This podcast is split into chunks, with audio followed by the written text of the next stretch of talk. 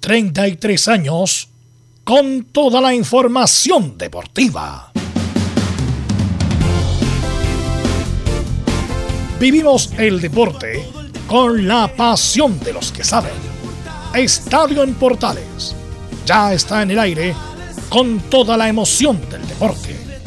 Comentarios: Carlos Alberto Bravo, Velos Bravo, Leonardo Mora, Camilo Vicencio, René de la Rosa y Giovanni Castiglione. Reporteros: Luis Felipe Castañeda, Nicolás Gatica, Felipe Holguín, Laurencio Valderrama, Juan Pedro Hidalgo, Rodrigo Jara, Rodrigo Vergara y Alfonso Zúñiga. Producción: Laurencio Valderrama y Nicolás Gatica. Edición: Leonardo Mora. Dirección: Carlos Alberto Bravo. Estadio en Portales es una presentación de Ahumada Comercial y Compañía Limitada. Expertos en termolaminados decorativos de alta presión. tardes, gordo, y buenas tardes, ¿cómo le va? 20 del 12. Noticias. Unión Española, Antofagasta, Yulense, La Calera van en el comienzo de la Sudamericana. Montesino y Saavedra, Racing. La Rebe y no sigue en la U. Azul Azul dijo que se terminan las conversaciones. Vamos a analizar esto y mucho más en la presente edición de Estadio en Portales. En este día lunes ya 20 de diciembre, con una temperatura que va a llegar a los 31, 32 grados aproximadamente. Vamos con el saludo de nuestros reporteros. Está por ahí don Felipe Holguín. Buenas tardes, ¿cómo le va? Muy buenas tardes, don Carlos Alberto. Gusto en saludarlo a usted y a todos los oyentes de Estadio en Portales que nos sintonizan a esta hora de la tarde. En Universidad de Chile, en el informe del día de hoy, eh, no le renovaron el contrato a su goleador Joaquín Larribey y empieza la danza de nombres que podrían llegar como delanteros para suplir la baja del argentino. Además, tendremos declaraciones del nuevo refuerzo, Ronnie Fernández. Esto y mucho más en Estadio en Portales. Perfecto, muchas gracias. Saludamos de inmediato a Nicolás Gatica que nos va a entregar toda la información, todo lo que está ocurriendo, lo que está pasando más allá de la llegada de Zavala en Colo Colo. Nicolás Gatica, ¿cómo te va? Buenas tardes. Sí, buenas tardes a todas las situaciones en Portales. Claro, la llegada de Zavala que todavía no está totalmente definida. Se suponía que hoy día lunes habían varios anuncios. La llegada de Zavala, otros refuerzos que podrían llegar, la renovación de Pizarro y Gil. ¿En qué está todo eso? Por ahora no hay mucha novedad, pero lo sabremos en esta edición de Estadio en Portales. Comienza una semana definitiva para Católica. Comienza la semana para buscar renovación y son 7, 8 jugadores los que tienen que renovar. Nos va a contar esto y mucho más nuestra buena amiga este Belén Hernández. ¿Cómo te va, Belén? Buenas tardes. No está Belén. Muy buenas tardes. Sí, sí. Muy buenas tardes, don Carlos Alberto, y a todos los que nos. Eh, sí, mire, eh, ya hay claridad eh, con respecto a un jugador de los que se espera que renueven. No es oficial todavía por el cuadro cruzado, pero se tiene información de que sí continuaría y hay más de, bueno, hay tres jugadores más que van a continuar en la Universidad Católica y hay otros tres que todavía están en negociaciones. Así que eso y más vamos a estar en Estadio Portales. Perfecto, muchísimas gracias. Estará ya en línea, estará con nosotros Laurencio Valderrama. Laurencio, ¿cómo te va? Buenas tardes. Muy buenas tardes para todos, don Carlos Alberti para todos quienes nos escuchan en Estadio Portales, edición central de este lunes 20 de diciembre, con el sorteo de las copas. Ya los, equipos chilenos conocen a sus rivales. El Everton jugará ante Monaca de, de, Venezuela, el rival durísimo que le tocó al Audax, el poderosos estudiantes de La Plata. Y por cierto, también ya eh, se conocieron los cruces de los rivales chilenos. Unión Española jugará con Antofagasta y eh, el cuadro de la galera lo, hará ante Ñublense. Y también tendremos en el último bloque, el tercer bloque, entrevista con Ronald Fanta, el técnico del Audax, quien nos comenta la realidad de cómo llegó al Audax italiano. Estimas en Estadio Portales y también tenemos a René de la Rosalini. Ah, perfecto, muchísimas Vamos de inmediato entonces con estos estelares, con nuestros comentaristas. Estará Camilo Marcelo Vicencio Santelice. Buenas tardes. Hola Carlos, muy buenas tardes para usted y para todos los auditores de Estadio en Portales. Sí, para, pues para analizar lo que se viene en este, en este receso todavía del fútbol chileno. Bien, muchísimas gracias. Vamos a saludar de inmediato a don René de la Rosa. Profesor, ¿cómo le va? Buenas tardes. Gracias por lo profesor Don Carlos. Buenas tardes a todos los oyentes de Estadio en Portales y a todo el equipo. Perfecto, muchas gracias, muy gentil. ¿Qué tal, Velo? Mucho calor, ¿ah? Sí, calor. Y ese que me viene en metro. Eh, y ese que estoy a una cuadra de acá. Pero era mucho el calor para venir Zapata. Eh, sí, bueno, eh, los sorteos, las renovaciones, lo de la Ribey, lo que se cuenta en el Mercurio es de no creer, ¿ah? de no creer el sentido del monto que se la FIA ofreció en algún momento. Y, y eso que la U estaba en, en ajuste. Por eso digo, es de no creer. No sé si le, bueno, es la típica. de- ¿Le creo o no, o, le- o no le creo al Mercurio respecto de lo que dice la nota de Joaquín Larribi? Así que vamos con los titulares que lee Nicolás Gatica en esta edición de 20 de diciembre.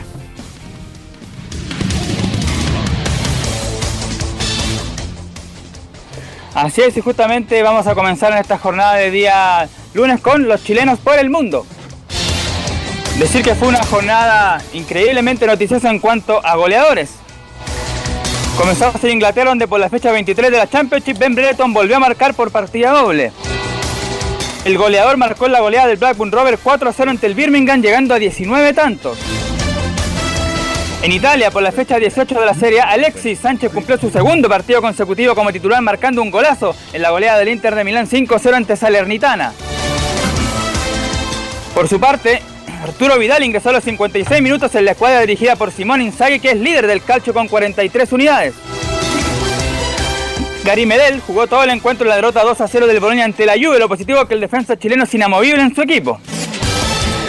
No vamos a Alemania, donde por la fecha 17 de la Bundesliga, Charles Aránguiz convirtió un gol de cabeza y jugó 80 minutos. Lamentablemente su equipo, el Bayer Leverkusen, que va de capa caída, cayó 2 a 1 ante el Friburgo. En España, por la fecha 18 de la Liga, Enzo Rocco jugó todo el partido y recibió a María en la derrota del Elche 3 a 2 ante Barcelona. El Betis de Manuel Pellegrini, donde Claudio Bravo fue suplente, perdió 3 a 2 en los minutos finales ante el Athletic de Bilbao. Con esto, el equipo del chileno no pudo escalar al segundo lugar de la tabla. Mientras que Tomás Alarcón jugó 89 minutos en el sorpresivo empate sin goles del Cádiz que pelea el descenso ante el líder Real Madrid. En la Argentina se disputó el torneo de campeones entre River, campeón de la Liga, y Colón de Santa Fe, campeón de la Copa de la Liga. River Plate goleó por 4-0 al conjunto Sadalero y Pablo Díaz jugó los 90 minutos y tuvo por cierto una destacada participación. En el fútbol chileno, bueno, hay que estar atento a la situación de Deportes Milipía que se tratará esta tarde en el Tribunal de Disciplina. Y también, por supuesto, hay que estar atento si surge alguna información de los equipos, si llegan técnicos, salidas y llegadas de jugadores también en este mercado de humo, como se podría decir. Además, por supuesto, como ya adelantó Laurencio, estaremos atentos y por supuesto eh, ya revisaremos fechas y todo eso de los sorteos de la Copa Libertadores y la Sudamericana. Y en, Chile, y en el tenis, bueno, el ranking ATP masculino sigue eh, Garín en el puesto 17 y en cuanto a mujeres, Alexa Guarachi está en el lugar número 13 en el ranking de dobles. Esto y más en Estadio en Portales. En Estadio en Portales revisamos las polémicas de la semana. Junto al ex juez FIFA, René de la Rosa. Bueno, que no tenemos polémica, pero esa es la presentación de René La Rosa. Saludamos a Emilio, como siempre, que está- nos acompaña todos los días en la puesta en el aire. Bueno, René, antes de comenzar con el fútbol tal, ¿cómo fue tu jornada ayer, tu jornada de votación? ¿Dónde, si es que votaste, dónde votaste y cómo te fue en el sentido de la, de la agilidad del proceso, René?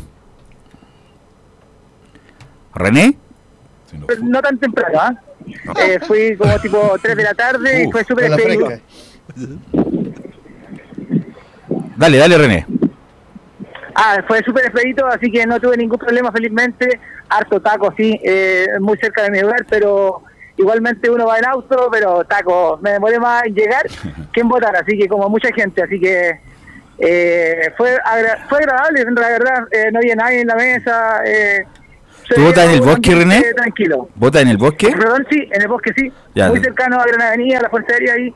Ya, Ahí me tocó en un colegio. perfecto. Así que, pero como en todas las jornadas me tocó súper expedito, felizmente. Sí, no, fue la jornada, como dicen todos, y no, no, me adhiero, una jornada espectacular Muy, en el sentido del. Cervel a las 7 ya se sabía, o incluso 10 para las 7 ya se sabía que nadie había ganado ya. Así que no había discusión de nada. Eh, y quiero preguntarle a Camilo, insisto, somos más que fútbol, está en Portales más que fútbol. Camilo estuvo ahí en, la, en el comando de Boric, estuvo cerca ahí, una, una impresionante cantidad de gente concurrió ahí a la Alameda con Santa Rosa. Cuéntame el lado B, Camilo, ahora que estamos más tranquilos y no con el la vorágine del, del, del, del público, Camilo. Sí, bueno, ahí quizás eh, la organización, eh, digamos que los medios de prensa estaban en, un, en una carpa que se instaló que era bastante grande y ahí, pero y ahí llegaron los primeros, eh, ya empezaron a llegar temprano, un- cerca de las seis y media aproximadamente, ya se empezó a ver eh, gente, eh, militantes, se empezó a los convencionales constituyentes, se veía, después los diputados también, y ahí se- lo- los primeros movimientos políticos y después ya gente afuera de, ya del, del hotel, obviamente ahí empezó a llegar y cada vez más gente en la Alameda. Yo llegué cerca a las 18 horas por allá al, al- al comando y uno ya veía gente esperando a la zona donde estaba el escenario. Oye, la llegada de Boris fue un caos porque se le perdió su, su pareja, estaba desesperado, entre las vallas papales, autógrafo y selfie. Cuéntenos en detalle, ¿qué pasó ahí? Sí, pues ahí, eh, co- con, donde había tanta gente, en ese momento tuvo que eh, tuvo que saltar, pasar por una reja, también eso fue, había mucha, mucha gente, entonces ahí estuvo ahí estuvo más, más, más complicado, obviamente, para que pudiera para que pudiera llegar. Aparte que no podía llegar eh, caminando, también, o sea, tuvo que al final, no puede- eh, el auto no podía pasar, así que bueno, fue complicada esa parte. Bueno, lo que sacó esta elección es que se habló poco de deporte, como nunca se siempre el deporte tenía un tema, tenía minutos, tenía incluso ya los programas deportivos, hablar, a lo mejor como era, entre comillas, más, comillas, en algún momento reñía, que después se disipó con el paso de la semana. Eh, no se habló mucho de deporte, ni Boric. Lo que sí hubo un párrafo, ¿se acuerdan? En el programa de barras comunales o algo así, barra, Algo así. una, una, una, una, ¿Velus? una, Adelante, muchachos. una, sí, No, no, en lo concreto, lo que quiere hacer el, el presidente electo Gabriel Boric Font es reemplazar el plan, el fallido plan Estadio Seguro por un plan donde integre barras comunales. Eso, obviamente, él, él- él- él lo tiene puesto en, en su Pero programa, tiene un pero, nombre, barra algo, era barra que lo, lo criticó mucho Danilo Díaz en su columna Sí, del, sí. Sí, del- sí, sí, y, y con, y, con, y con justicia, justicia porque justamente no puede haber vínculo entre los clubes y las barras bravas, entre comillas. Claro. Me imagino que Boric habla de, los hinchas eh, buen- bueno, de buena fe. sí, claro. no, no. la- no- no los que viven de esto, porque obviamente como no tiene que haber vínculo entre el club y la barra, eh, sería un delito según la ley que hay ahora. Eh, pero esto de las barras, algo algo barra barrial, a ver si me, me ayuda. Sí, no, lo, lo- lo- lo- mira, eh, eh, justamente está en su programa de gobierno, pero lo que él quiere buscar un poco es, es también potenciar el, el deporte en los barrios, que un poco, ya, ya lo hemos conversado antes. Eso, ¿quién- con- con quién puede estar en desacuerdo? Claro, Claro. claro, Entonces, eso es por un lado. Y por el otro, eh, eh, también tampoco lo profundiza mucho, pero él tiene en su programa eh, un, una capítulo con el tema de los Juegos Panamericanos, que, que, él, que, él, que él va a estar en el gobierno en el año 2023, que va a ser en octubre. Y esos Juegos eh, Panamericanos, él, él pretende como, como dejar un, un legado en, la sociedad, pero claro, y- no profundiza tanto y... también va a haber una polémica con eso porque justamente el evento más importante Sí. de Chile en estos últimos dos años, respecto al traspaso de los Juegos Panamericanos, va a Ah, haber además. otra directiva, el presupuesto, Cecilia Pérez, va a haber también... Justo ahora, No, no, mira, justo ahora no, no recuerdo el nombre de un ex dirigente de, de la U que está en el... En no el- está el ex gerente. Ex gerente, eh, claro. De Pablo. El de Pablo. de. Pablo, claro, Felipe de Pablo. Felipe de Pablo, Claro, está exactamente. de- era gerente de la U, era gerente de los Panamericanos, me imagino que va a salir, porque viene de la Y que administración está Pérez también como Y ministra no me cabe duda, Laurencio, te lo doy firmado, que en abril del 2000 van a... Uy, aquí hay problemas de fondo, ¿dónde está la plata? ¿Dónde se fue? ¿La gastaron mal? Te, te lo doy por hecho Estaremos que, muy que va a atentos salir con, con esos problemas. Pero claro, es el gran, es el gran evento deportivo, eh, no solamente eh, del año, sino de la historia en, en- en el, en el- en el deporte chileno. Y motivar el fútbol de barrio ahora es muy difícil. Pregúnteme por qué. Porque no existen los estadios municipales, porque no hay espacio, no hay cancha, no hay lugar donde construir. Ese es el gran problema que tiene este próximo gobierno. En todas las comunas de Chile, donde usted antiguamente veía 3, 4, 5 canchas y se realizaban las competencias en las ligas, esos equipos desaparecieron, porque no hay lugar. Pongo el caso de la comuna de la Cisterna, de buena información, que están viendo toda la posibilidad para que esas canchas que se construyeron ya sean ocupadas por ligas. Pero ¿cuál es el problema? Que no existen los clubes, desaparecieron. Ese es el gran tema. Pero la LANFA tiene... Es de ser las asociaciones más grandes de Chile, con 3 Pero millones, Santiago ya no se juega el 3 fútbol. millones de asociados. Sí, la ANFA. pero ya no es esa- esa 3 cantidad. millones de asociados y esa cuestión de los espacios no es de ahora, es de hace rato ya. eh, hace rato. Le quiero preguntar a René, eh, ¿qué te gustaría que el presidente enfatizara, René, tú que eres deportista, triatleta, árbitro, bailarín, ¿qué te gustaría que enfatizara el próximo presidente Boris en cuanto al deporte, René? Oye, Belu, pero bailarín, palazo bailar. Pero eres bailar bailarín que- igual, po, aunque bailen mal. La hacen No, igual, igual, hacen usted sabe que con alguna motivación tengo que bailar. Claro, por, Ah, su- por supuesto. Con dos combinados estamos listos. ¿m? Claro, Con que alguna bailar, eh, buena compañía. Por su- con mayor razón, más bailo, más bailo. Eh, no, pero yo creo que enfatizar en, la- en lo que me compete a mí es, como bien tú estabas hablando de ANFA, que uno que estaba en tercera división y que está actualmente en tercera división, eh, se da cuenta que tiene hartos seguidores y es harta la poca oportunidad. Es, eh, suena así como eh, contradictorio, pero es harta la poca pos- posibilidad que tienen los equipos, eh, aunque sea de provincia. En realidad, lo dice Don Carlos, los estadios no hay espacio para los para los equipos amateur en este caso y, esperemos y por eso se va más allá de lo, de lo profesional los equipos no tienen su estadio bueno no voy a hablar de ningún equipo en particular pero eh, yo creo que falta más de eso falta más involu- involucrarse más en el deporte pero no solamente en el fútbol porque yo tengo la suerte de conocer eh, a diferentes disciplinas y el apoyo el apoyo central ahora están hablando ustedes de unos juegos los cuales eh, serían uno- algo súper importante para Chile y tenemos buenos representantes lo- eh, eh, eh, en otras disciplinas, todo el fútbol, como lo dice, y suena raro que yo lo diga, pero que yo he vivido toda mi vida de fútbol, pero eh, también he estado eh, empatizando con, con otras disciplinas, como bien lo dices tú, y efectivamente falta apoyo, ya en materia prima hay muchos niños que, que se destacan y lamentablemente no, así que creo que ahí yo eh, hincaría el, el, el- el diente en, en ese aporte. Muchachos. Adelante, Dale, muchachos. si no están, no están Sí, en forma sí, no, no, que justamente No, eh, en- encontré, encontré la parte que les decía recién de voicepresidente.cl que está aquí el- en la capital. Fútbol profesional dice, crearemos un modelo chileno de administración del fútbol profesional en el cual las personas que son socias e hinchas tengan una incidencia real en las políticas de desarrollo del club. Cambiaremos el plan Estadio Seguro por un programa de barrismo social y comunitario. Eso, barrismo y eso social. y eso no lo profundiza Boric en, el- en su en su ¿Qué, es- qué es barrismo social? Claro. ¿Qué es lo que es eso? Entonces, muy Que alguien el tema. Claro. Y dice, entre otras cosas, profesionalismo, eh, profesionalizaremos y dignificaremos el fútbol femenino, fortaleceremos el derecho de los medios públicos a transmitir competencias deportivas y partidos de fútbol, de fútbol profesional por los canales de televisión abierta. Ojo, algo que, que también eh, eh, planteó Marco Enrique Sominami en el pasado. Y en cuanto a una política más integral del deporte, dice, impulsaremos una ley de deporte laboral ¿Sabes que qué? concilie el trabajo con la actividad física. Nosotros entrevistamos a Marco Enrique Dominami justamente por esa medida estuvo hablando con Estado sí. respecto yo le dije yo le dije en esa pero Marco es estatizar los derechos de televisión eso no ha resultado en ninguna parte bueno lo estatizaron los argentinos ¿Qué pasó dos años después? Fue un completo fracaso, po, porque no había plata para pagar los derechos. ¿Y qué, qué tuvo que hacer la Argentina? Volver A vender los derechos. a vender los derechos a la empresa privada,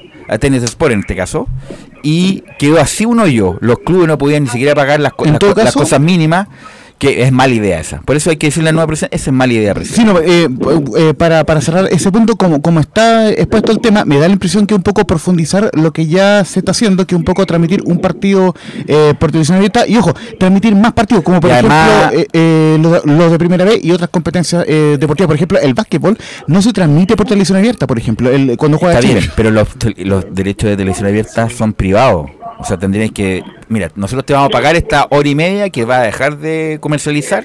Te la paga el Estado y vamos a dar básquetbol que va a marcar un punto de rating. Y, y nosotros te la vamos a pagar. Como pasa- podría pasar con TVN, con la señal digital, la señal 2 que tienen. Y así porque nos da, nos da, y fue por No eso, digo- vende el por eso digo que fue un fracaso lo de Argentina, tuvieron que volver a estatizarlo, volver a comercializar los derechos. Era el fútbol para todos, Y además que. Marco, Sí. fútbol para todos, justamente, sí, fútbol para justamente. todos, sí. Y Marco Enrico Minami no me supo responder en ese momento porque se dice hincha la U, pero no tiene idea de No, fútbol. no, yo jamás lo he visto en el estadio. No, ¿eh? no tiene idea de fútbol Marco Enrique y sobre todo el fútbol chileno, ¿cuál es la fuente inicial, principal de funcionamiento del fútbol? La tele, ¿o no? La La tele. Entonces, Lo que imagínate- era Canal del Fútbol ya, y ahora es TNT. Entonces, está bien, me parece muy bien que pueda haber cambios, porque hay cambios legislativos, no es solamente cuestión del, del gobierno, para aprobar una ley ya, donde el hincha, entre comillas, empadronado, que tenga un registro como Colo Colo, ahora, pues, ya tenga participación de un porcentaje pero no, no del todo, porque los que hay una modelo de sociedad anónima donde los controladores son los que pagan las acciones, los que tienen las acciones. Me parece un, un modelo mixto, 60-40 o 70-30, una cosa así. Así que vienen muchos desafíos, René, para lo que viene. eh, y, y bueno, eh, profesionalizar no solamente el fútbol, sino también los árbitros, ¿o no, René, en, en el, en el corto plazo? Yo creo que, bueno, eso es más el, eh, a nivel de ANFP, Eh, tuve, para comentarte también, eh, aprovechando lo mismo que me enganchaste con eso de, de la NFP, todo el tema, eh, tuve la suerte de atender a, como cliente, ustedes para saber que tengo taller, Sí. a Alejandro Musa, que es mi amigo. Él es, eh, está con el tema de Melipilla, que más adelante lo van a tocar, yo sé que como los titulares lo escuché, eh, pero se ve muy negro para Melipilla, él lo hace un comentario así como de pasillo, se ve muy desfavorable para Melipilla, me contó Alejandro, y, y por eso se ha demorado tanto la... Cuente quién es Alejandro Musa, porque mucha gente no tiene idea, pues René de la Rosa. ¿Quién Ah, es Alejandro Musa fue famoso, fue famoso, eh, somos todos los árbitros famosos con los condoros. Eh, él hizo valer el gol, hizo valer el gol de, de Echeverría, ¿se acuerda? Sí, pues la octava región, por eso le pregunto. Chavarría, Chavarría, Chavarría. Santiago Chavarría, voto que le dicen Santiago del Chavarría, piano acá. ¿Mm? Chavarría, tiene mucha plata Chavarría ahora, ¿eh? no con ese gol, sino que es comercial. Sí, parece que... Una persona de, Eh, de- de tercera edición que lo conoce y le ha ido bien en los negocios. Ya. Él, él- El- el- además es abogado, no. ¿o no? Pero no, pues Chavarría, estamos Eh, hablando de sí, Chavarría. Alejandro es abogado, tiene, sí. tiene una oficina, no, le ha ido bien. Y, y a través de eso también ha estado eh, con Don Ángel y ahí, y ahí se, Ángel Voto. se ha mantenido por ahí. Ángel Boto, claro, que ya no está así, pero él siempre le bien consejos, de hecho cuando hay algo polémico también eh, recurren a él. Así que está bien complejo lo de Melipilla. Así que por eso mismo, él, como dijo bien... Eh, ¿Que usted Eh, sabe en algo? Disculpa que te interrumpa, René, ¿sabe algo que va a haber un desenlace fatal para Milipilla? Sí, sí, con lo que poco que pude hablar con él y lo poco que me informó, porque también es muy profesional en ese tema, eh, se ve bastante difícil para Melipilla. Mira. para Guachipato. Mira, todo, todo el mundo del fútbol dice, a secre- ah, no, te lo, no te lo dice en público, lo dice así en conversación de pasillo. No, a Milipilla le va a caer todo, a pesar de lo que dice su presidente y todo lo demás, pero las pruebas son como incontrarrestables. No, no las pruebas que pues, el oficial de cumplimiento supo conocer, sino que más bien las que se agregaron.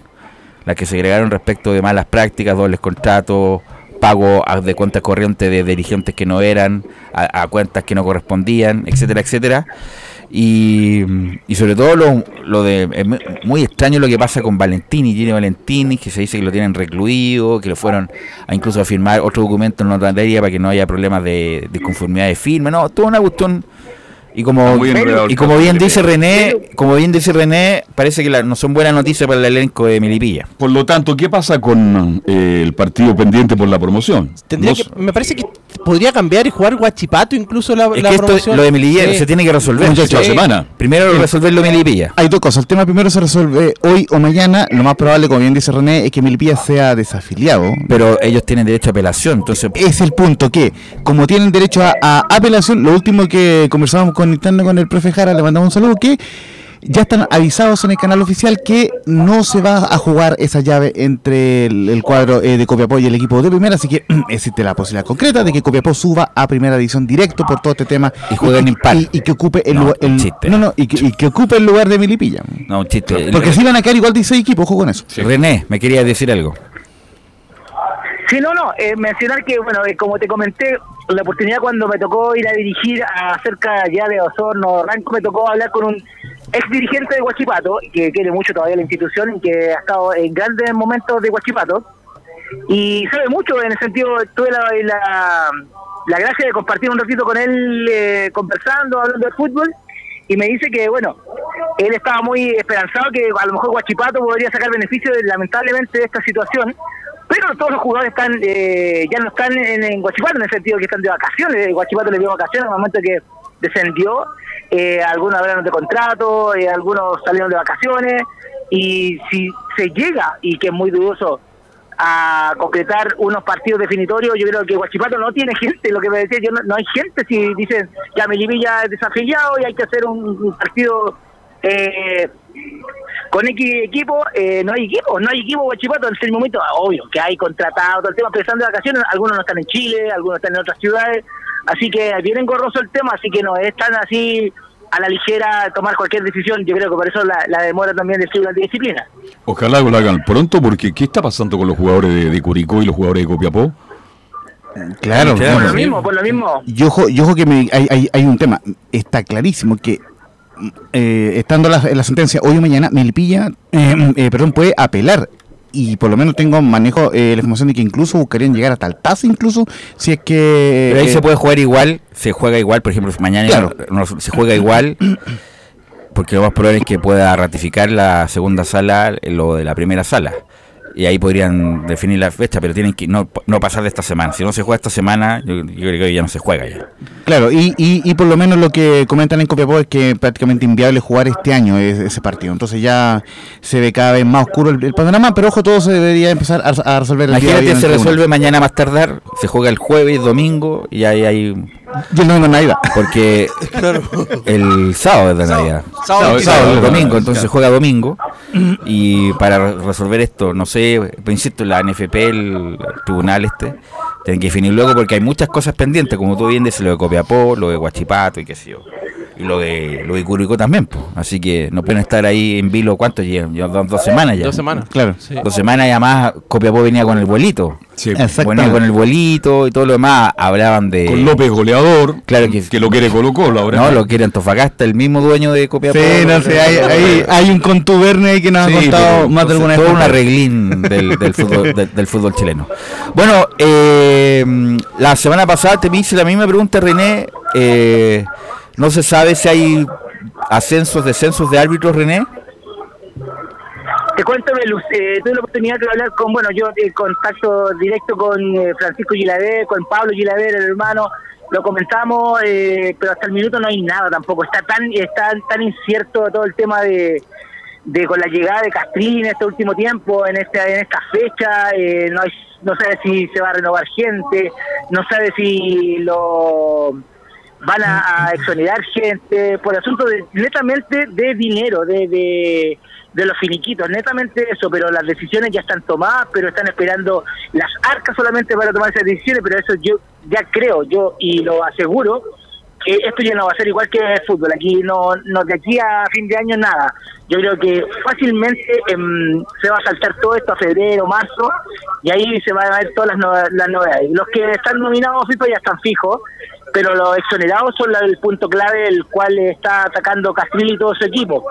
Eh, también está la polémica que también con eh, Mario Sánchez, que también todavía está involucrado, pero la prensa todavía no lo sabe, no hay nada escrito, así que es el miedo también que se está eh, y los rumores que se están hablando en el Comité de Árbitros Profesionales actualmente.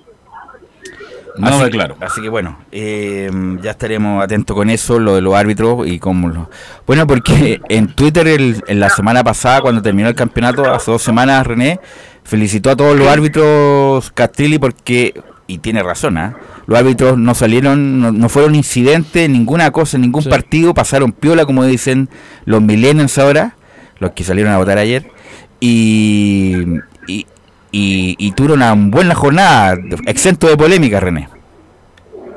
Sí, eh, la verdad, eh, con la recordemos con lamentablemente con la, decisión que tomó eh, FIFA, en este caso Comebol, con la de Roberto, eh, Julio sacó la cara por el arbitraje chileno a, a nivel, no sé, nacional, y las nuevas caras, lo que es Felipe González, lo que es Cabero, lo que es Giraver, lo que es eh, Béjar, eh, y la gente nueva, Sarabia también, que no lo hizo mal también en el partido de, eh, yo creo que sacaron, tuvieron, sí, tuvieron, la, tuvieron la, bueno, esto es todo, es suerte, profesionalismo, es un conjunto de cosas en las cuales se unieron y para feliz, feliz, feliz desempeño de, de, lo, de Castrilli y todo sumando, eh, salió airioso, así que corresponde la, lo que habló Castrilli a través de su- sus colaboradores, pero a lo que voy yo, que esperemos que el próximo año también cambie un poco el tema y que si defendió una vez a Roberto, tiene que defender a todos los árbitros. Eh, eso yo creo que es una pura línea y no tanto,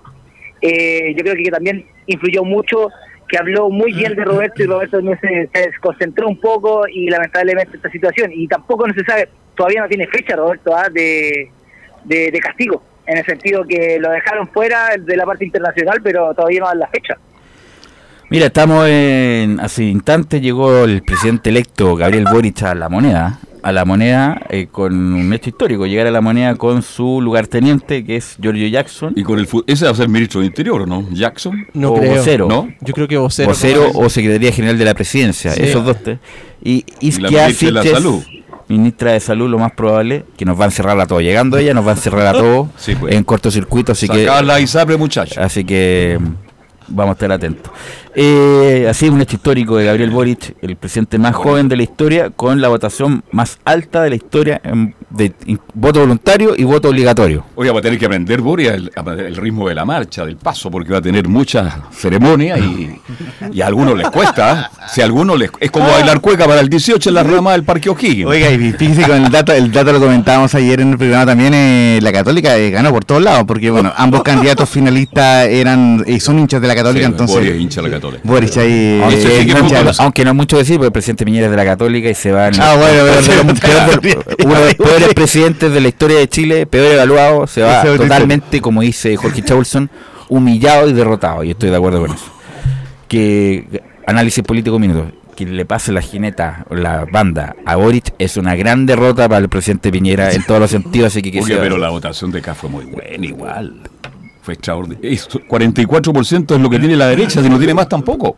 pero insisto, fu- fue a votar 1.200.000 personas que no habían votado. Claro, pero esos son los millennials. No, ¿ah? Por eso, que no habían votado, ¿por qué? Por CAS, po, weón, por Claro. los anticuerpos que producía CAS, por eso se levantaron y no votaron. Lo del presidente Piñera es, hor- es horrible, es malo. Usted es- me dice entonces que si fuera llegado Sichel, yo creo algo más- habría pelado No, no, no, pelado- yo no, no estoy, diputado voto voto. no estoy espe- especulando de nada, pero CAS fue en la segunda vuelta, hizo una horrible no, mal, campaña. mal en los debates, mal en las declaraciones. hizo una horrible campaña y por eso... Y con un par de diputados, y- uno que tiene que es más loco que No, pero, el aire, güey. pero por eso te digo que como hizo tan pésima y en la segunda vuelta, hace dos semanas Cast ya tenía cara de derrotado, por eso Sí. estaba tan pasivo, Sí. porque ya sabía que iba a perder. Pero a lo que voy es que el presidente Piñera, ¿Quería ser presidente Cast o no? pero el presidente Piñera es sin duda el- uno de los peores presidentes del- de esta generación y se va humillado, derrotado y más encima con algunos casos de derecho humano que están ahí Bueno, dando ahora ganó la izquierda, la próxima puede ganar la Así derecha. que, pero insisto, pero, pero vos, más allá de la cuestión coyuntural, se le- es como el hecho histórico de los historiadores. Sí. El presidente Piñera va a salir va a salir como el- uno de los peores presidentes, a pesar de haber ganado dos veces. Dos veces. Uno de los peores gobiernos de último, no supo manejar nada, la crisis de octubre, la convención, la, la, la cuestión sanitaria que después hizo bien los de las vacunas. Pero insisto, se va como un derrotado. Y a él lo que menos le, le, le- le agrada Es sí, salir derrotado. porque es obvio. winner, siempre ha sido Sí. winner toda su vida. Yo creo que el gran derrotado es el presidente Pero Sebastián. bonito el momento en que llega Boric al, al Palacio de Gobierno este, y que sea el comienzo de un año que le vaya bien. Porque si le va bien a Boric, como decíamos ayer, nos va bien a todos, le va bien incluso a, a Laura. Bueno, René, te quiero agradecer estos minutos. Bueno, mucha información deportiva no tenemos, pero es bueno comentar también otros temas de deporte y sociedad. Así que te agradezco, René. Nos escuchamos el miércoles. Gracias, Velus. eh, un saludo a todo el equipo y a todos los oyentes. Lo estamos escuchando el día miércoles. Ok, gracias, René. Vamos a ir a la pausa. bien. Vamos a ir a la pausa. Emilio, vamos con la U.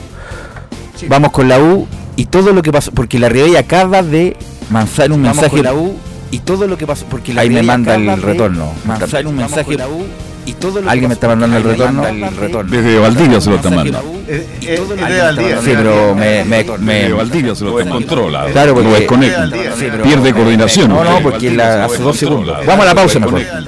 Pierde coordinación. No, no, porque la, hace dos segundos. Vamos a la pausa mejor. Pierde coordinación. No, no, porque la, hace dos segundos. Vamos a la pausa mejor. Pierde coordinación. No, no, porque la, hace dos segundos. Vamos a la pausa mejor. Pierde coordinación. No, no, porque la, hace dos segundos. Vamos a la pausa mejor. Pierde coordinación. No, no, porque la, hace dos segundos. Vamos a la pausa mejor. Pierde coordinación. No, no, porque la, hace dos segundos. Vamos a la pausa mejor. Pierde coordinación. No, no, porque la, hace segundos. Vamos a la pausa mejor. Pierde coordinación. No, no, porque la, hace segundos. Vamos a la pausa mejor. Pierde coordinación. No, no, porque la, hace segundos. Vamos a la pausa mejor. Pierde coordinación. No, no, porque la, hace segundos. Vamos a la pausa mejor. Pierde coordinación. No, no, porque la, hace segundos. Vamos a la pausa mejor. Pierde coordinación. No, porque la. Vamos a la pausa mejor. Pierde coordinación. No, porque la. Vamos a la pausa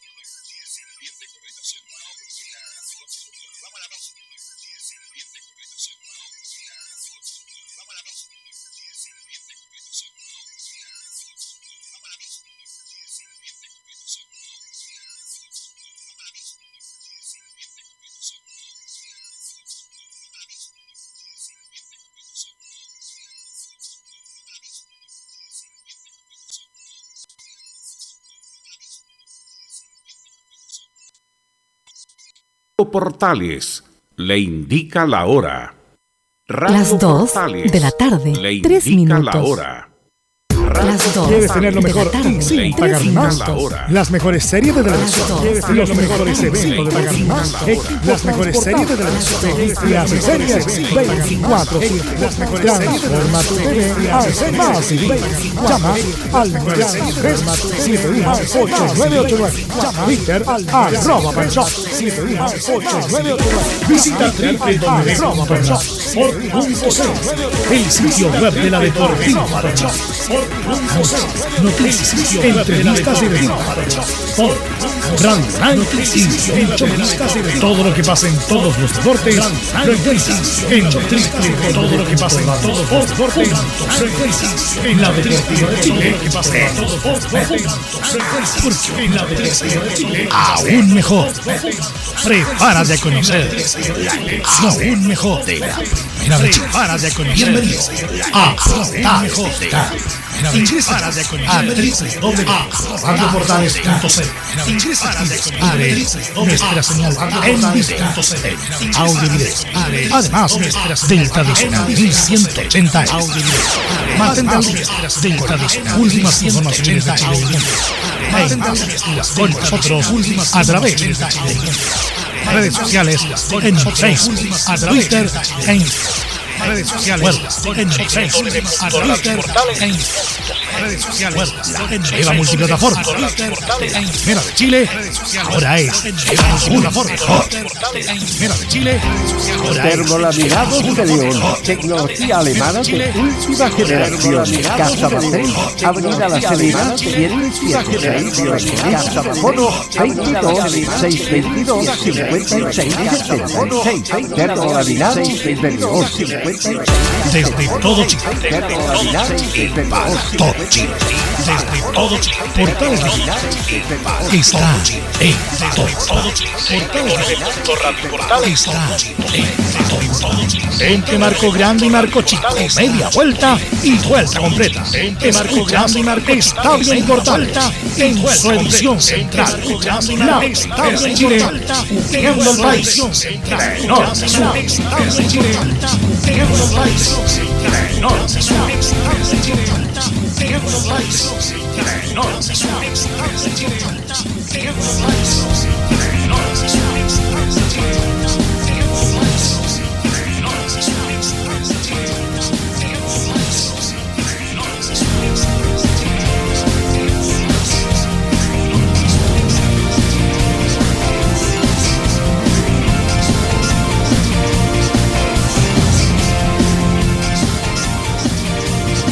Allá, eh, allá es de Emilio. Pues nosotros estábamos bien. Allá, eh, allá es de Emilio. Mira, Emilio, a ver si arreglamos el asunto porque el, re- el rebote es. Mira, Emilio es feroz. Ahí sí, ahí sí. Ahí sí, Ah, ahí- ahora ahí- sí. Es que Emilio. Ahí ¿ah? sí. Abrió la ventana, entró buen aire. En Valdés se arregló el problema de Sí, inmediato. era, ¿eh? estaba, estábamos complicados. Le pedimos disculpas a la gente que nos está escuchando eh, por este problema que tuvimos estos tres minutos. Bueno, eh, vamos con la U porque eh, hoy día el Mercurio, en la edición de hoy, eh, habló de Joaquín Larribey respecto a que la Luis Rollero se comunicó con los directores y los directores le dijeron que sí, que eh, Larribey no va a continuar en la U por una cuestión económica y también porque no entra en los planes del 2022. Y Joaquín Larribey hoy acá en su Instagram, vamos a, a- ver lo que puso Larribey para hacer... em, acá está, Joaquín Larribey. Vamos. Buenas tardes a todos. En estos días iré hablando con los distintos medios de comunicación para comentar mi situación y sobre todo para aclarar algunas cosas que no son ciertas. Eso es lo que dijo Joaquín Lerrey hace una hora. Eh, claro, y, y pone la foto del Mercurio. Ponte la foto del Mercurio respecto de que eh, que lo dejaba como el jugador mejor pagado y que iba a pagar, que le, le iban a, tenía que ofrecerle 70 millones de pesos mensuales a la Ribey Así es. y dice la Ribey que es falso aquí en su mismo Instagram Eh, así que lo más probable es que eh, Rogerio no lo quería, Velo, y eso es todo. Definitivamente pa- pasa por eso. no no pero es que él, él tuvo la oportunidad de renovar antes Claro. antes era dos acuérdense era dos después Sí. era uno eh, respecto que, era 70, que había pedido 70 millones, según la RBI es mentira, aunque hay un modo operandi, sobre todo, no sé si los de, los directorios o de los gerentes deportivos, cuando cuando vemos al presidente Piñera que está recibiendo a Boric, ¿ah? que como es histórico, entonces no nos podemos obviamente obviar el momento. Es, es- es la noticia del momento, sí. Obviar, el, le está enseñando el- la madera del escritorio, lo más probable es haber sido de la independencia, de la colonia. En todo caso, muchachos, estamos igual- en- igualmente muy, muy atentos porque con la información con eh, Álvarez, en cualquier momento Ah, nos pueden interrumpir ahí con el, con el despacho Claro, está de- el presidente electo y el presidente en ejercicio, Boric. Eso es para la foto, cuando se dan la mano, es para, ahí están los fotógrafos, y después salen todos, ya, por favor, abandonen el lugar, y ahí quedan solos y conversan, ellos analizan Insisto, cómo esa- hacer el cambio de Esa mano. imagen es la peor derrota para Piñera, es la peor derrota, independiente de la cuestión eh, eh, para él, para y, él y y, para fíjate que le, que sector. le recordaban en, en- en el Twitter que él alguna vez no quiso recibir a la gente de, de la Revolución Pingüina, o sea, de, de- de Sí, la, de Revolución estudiantil, claro. donde está involucrado Boris, así que imagínense la curiosidad. Bien. Ah, sí, claro.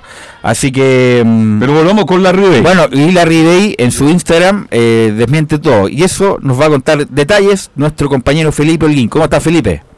Muy buenas tardes, Velus. Gusto en saludarte a ti y a todos los oyentes de Estadio en Portales que nos escuchan a esta hora de la tarde. Claro, bien lo anunciabas tú y le pegabas la repasada bien breve ahí del tema de Joaquín Larrebey, esta larga teleserie que eh, tenía ahí a todos los hinchas expectantes al respecto de qué es lo que pasaría con este jugador, el goleador de la Universidad de Chile. Bueno, no sigue y en definitiva ya esta teleserie ha terminado, ha llegado a su fin.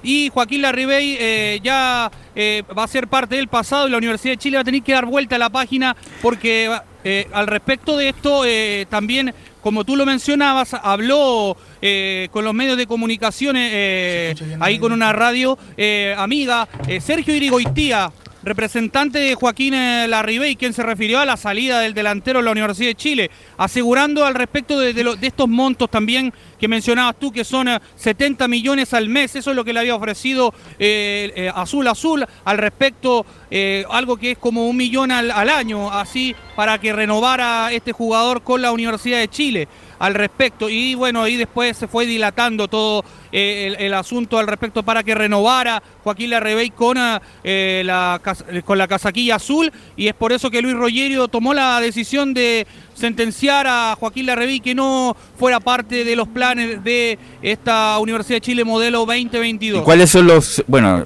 ya leímos lo del Mercurio, que no entraba en el, plan, en el proyecto, una cuestión económica, aunque la RBI desmiente eso. Claro. ¿Cuál, cuál según tu reporteo, Felipe, son las razones de Rogero por- por- para no renovarle a la RBI?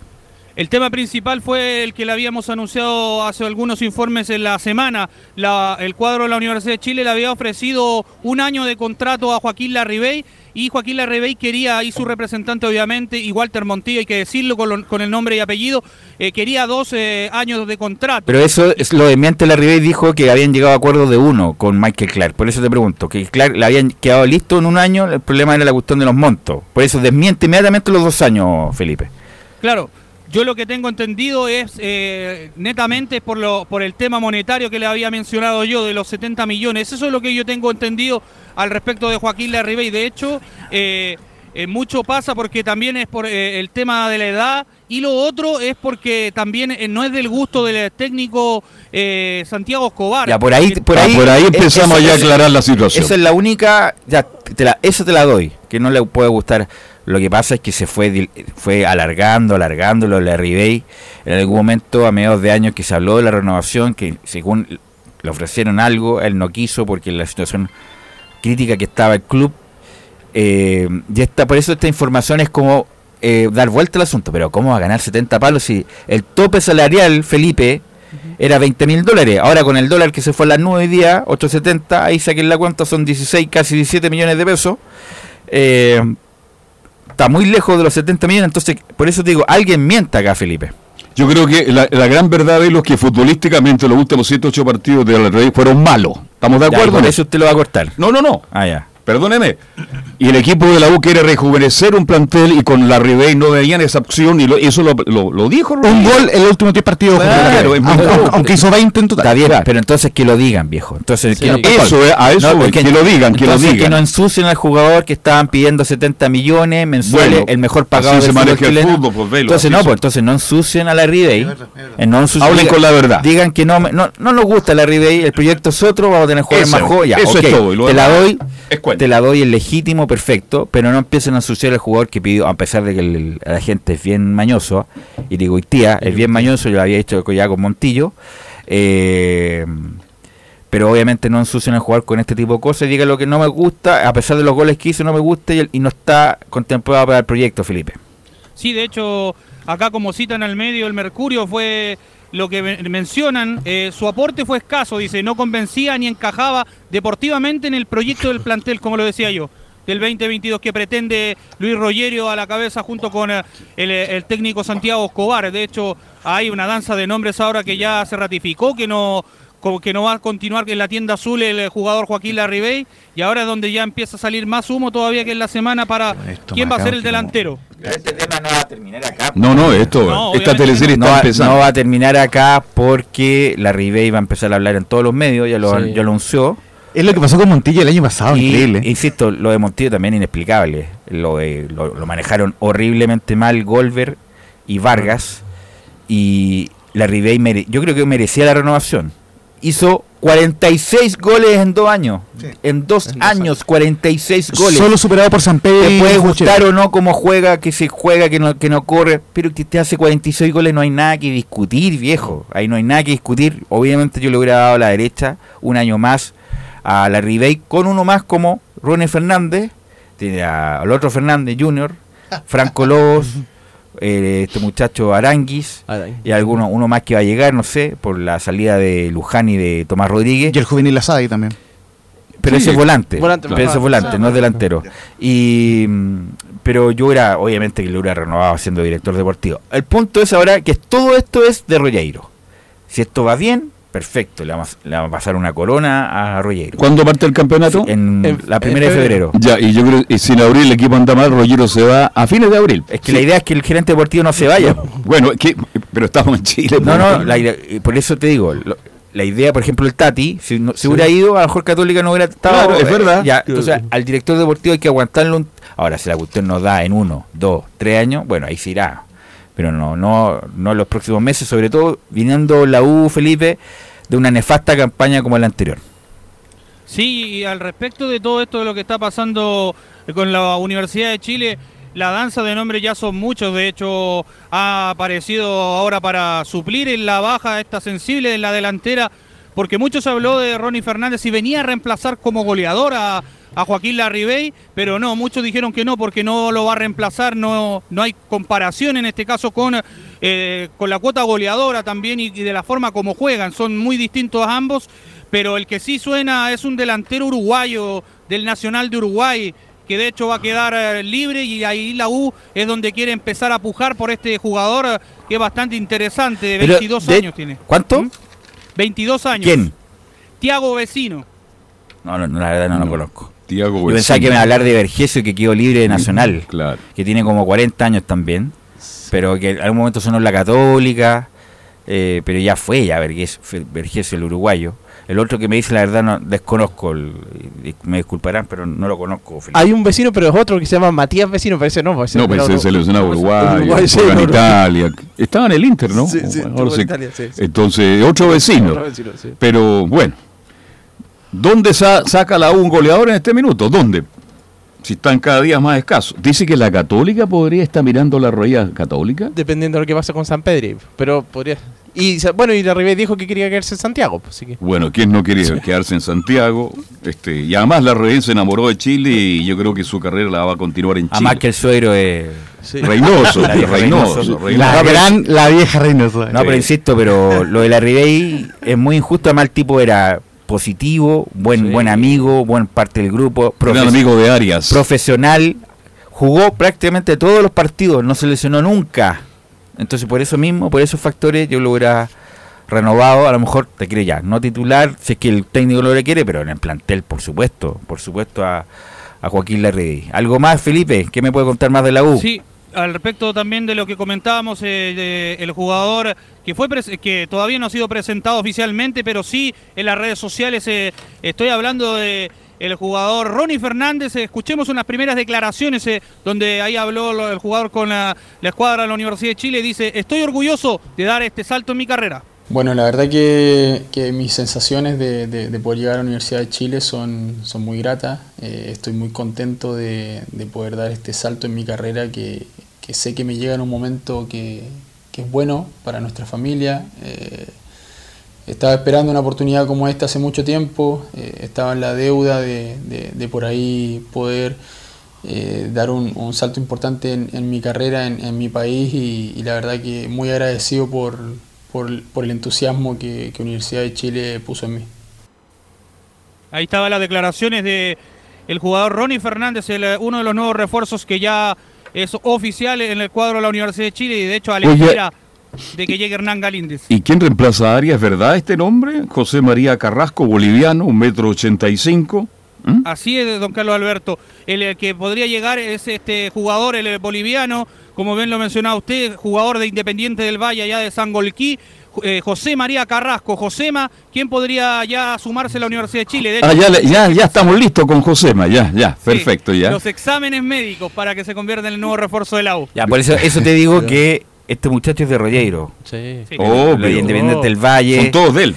La verdad, uno no va a buscar centrales bolivianos, con todo respeto. Al único, me acuerdo, Barco que jugaba en, Palestino, en Cobreloa, no, en Cobreloa, que jugó fue, en Palestina también. no, que fue seleccionado boliviano en la época de Echeverry. Milton Melgar, ¿no? Eh, no, No, eh, Milton central, jugó en Everton. central. Es central. Álvaro Barco, pero eh, jugó en Palestino, sí. Jugó en Palestino Sí, central, sí, sí. claro. 97, 98, más o menos. ¿Cuántas veces lo veis en la cisterna? Era sí. un espectáculo. Bueno, él me acuerdo era seleccionado, pero jugó en Cobreloa en Palestino. Sí. Pero no. Raldes, que en algún momento sonó en equipos chilenos. Pero esta es de Rolleiro. Ahí uno tiene que, entre comillas, los directores confían en este muchacho porque uno va a buscar centrales donde. Uruguay, Arias, que lo hizo bien. Argentina. Fue irregular el, después del clásico con Colo Colo, pero lo hizo bien. Yo creo que fue positivo su paso por la U. Y argentinos, po. pero no a buscar es boliviano, no los va a buscar. Y esa es la, es la incertidumbre que tienen en, en general el hincha de la U Felipe con todos estos nombres. Sí, y lo otro, el otro nombre que suena por la banda lateral que está buscando la U, también es ecuatoriano, pero milita en Racing Club de Avellaneda, es compañero del Keno Mena. Ah, Estoy ya. hablando de Gustavo Cortés, eh, Sí. eh, edad de 24 años, un jugador también. No juega- ni en los entrenamientos, tengo entendido, ¿ah? No, está, este, no, no tiene tanta continuidad en el equipo allá de argentino.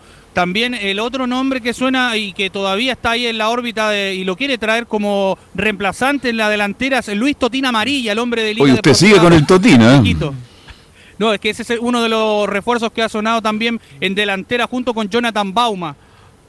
Esos serían los, los dos refuerzos más o menos que tienen delantera en carpeta. eh, Luis Rogerio porque los conoce del fútbol ecuatoriano. Uno del Emelec, del equipo del Bombillo, y el otro es del Liga Deportiva Universitaria El de Ecuador. Bombillo. Ahora tienen que ser todos ecuatorianos. Sí, claro, esa es la pregunta. Está bien, está bien que es toda de Rollero, perfecto, Sí. ya. Él los conoce, sabe que pueden rendir.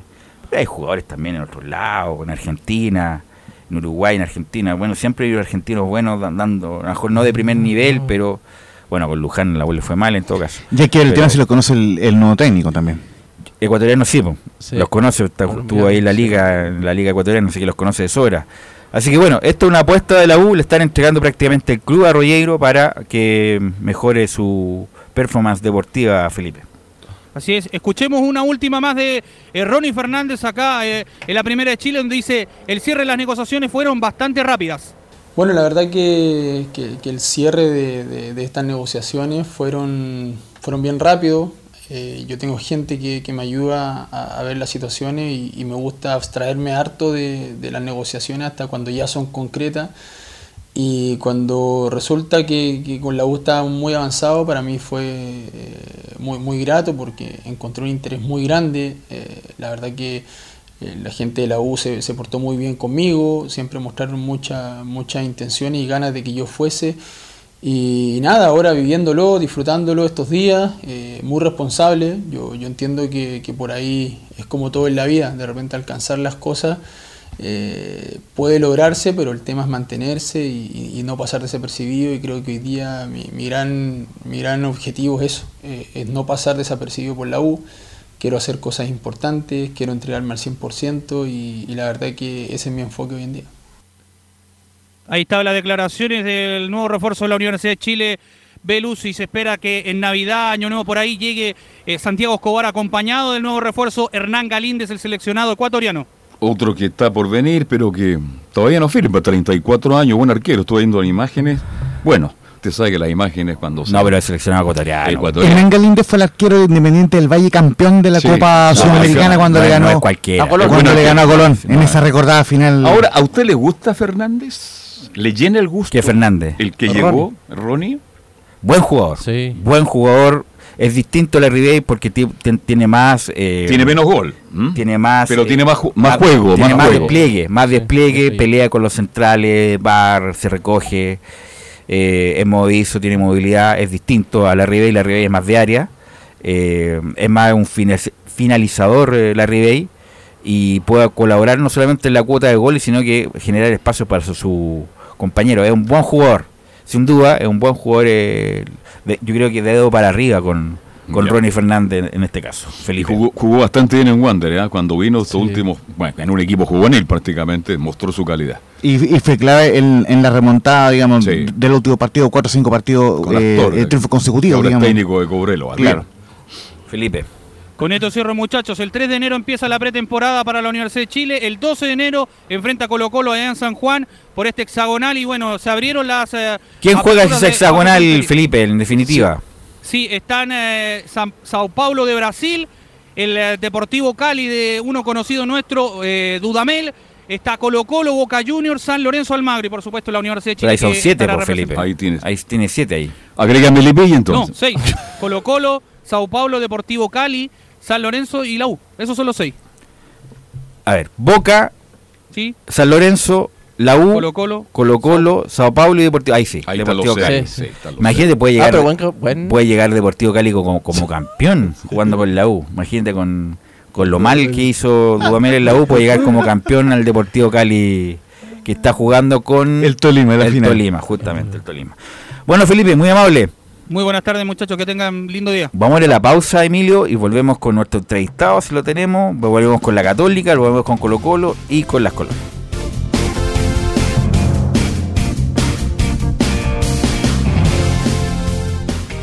Radio Portales le indica la hora.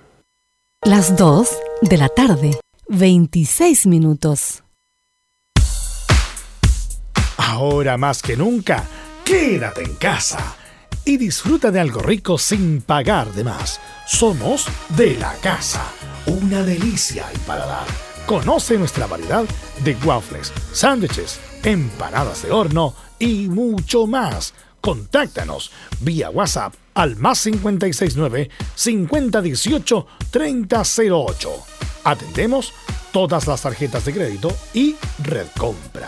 Infórmate más en nuestras redes sociales, en Instagram y Facebook. Recuerda, somos de la casa, una delicia al paladar. Durante esta emergencia sanitaria, realicemos actividades junto a nuestros niños, niñas y adolescentes. Intentemos solucionar los problemas con diálogo y conversando sobre las emociones que surgen estos días. Que ellos confíen en sus padres o adultos cuidadores puede evitar el consumo de alcohol y otras drogas. Si necesitas ayuda, ingresa a senda.gov.cl o llama al 1412. Senda, Ministerio del Interior, Gobierno de Chile. Visita www.radiosport.cl, el sitio web de la Deportiva de Chile. Programas, noticias, entrevistas y reportajes, podcast, radio online y mucho más. Todo lo que pasa en todos los deportes lo encuentras en www.radiosport.cl. La Deportiva de Chile en Internet.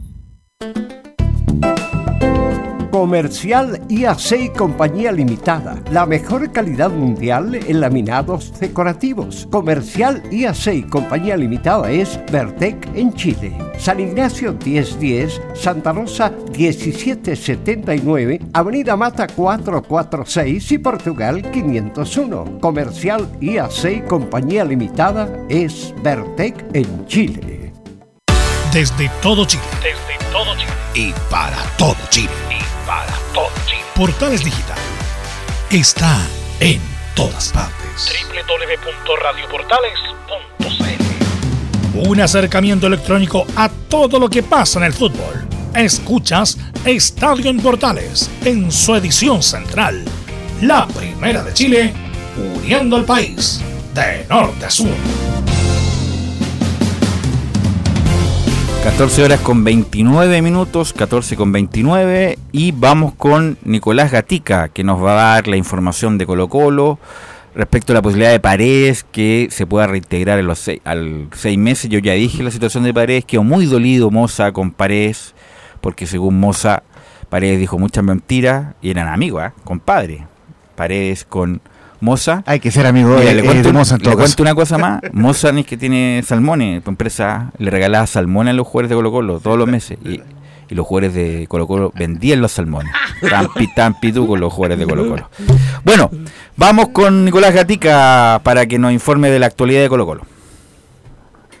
Sí, bueno, y de hecho hay, hay varios históricos, y no sé tan históricos, porque por ejemplo habló el Torito Bogado, por ejemplo, el delantero paraguayo que estuvo en Colo Colo, que compartió con Paredes en el año 2009, de hecho fueron protagonistas en esa final de clausura cuando Paredes hace los goles y también eh, el paraguayo es el cuarto que define esa serie, y él decía que le iría bien justamente a Colo Colo, y otros también dicen que, que sí, que sería todavía un aporte, pero claro, la idea sería esa, los últimos seis meses y jugar, por supuesto, tener claro Paredes de que eh, va a recibir menos sueldo y que además no va a ser todos los partidos titulares, incluso en algunos ni siquiera va a ser citado. Yo creo que eso lo tiene claro el, el número número 7 de Colo Colo. Le pregunto al panel, a los que estamos acá.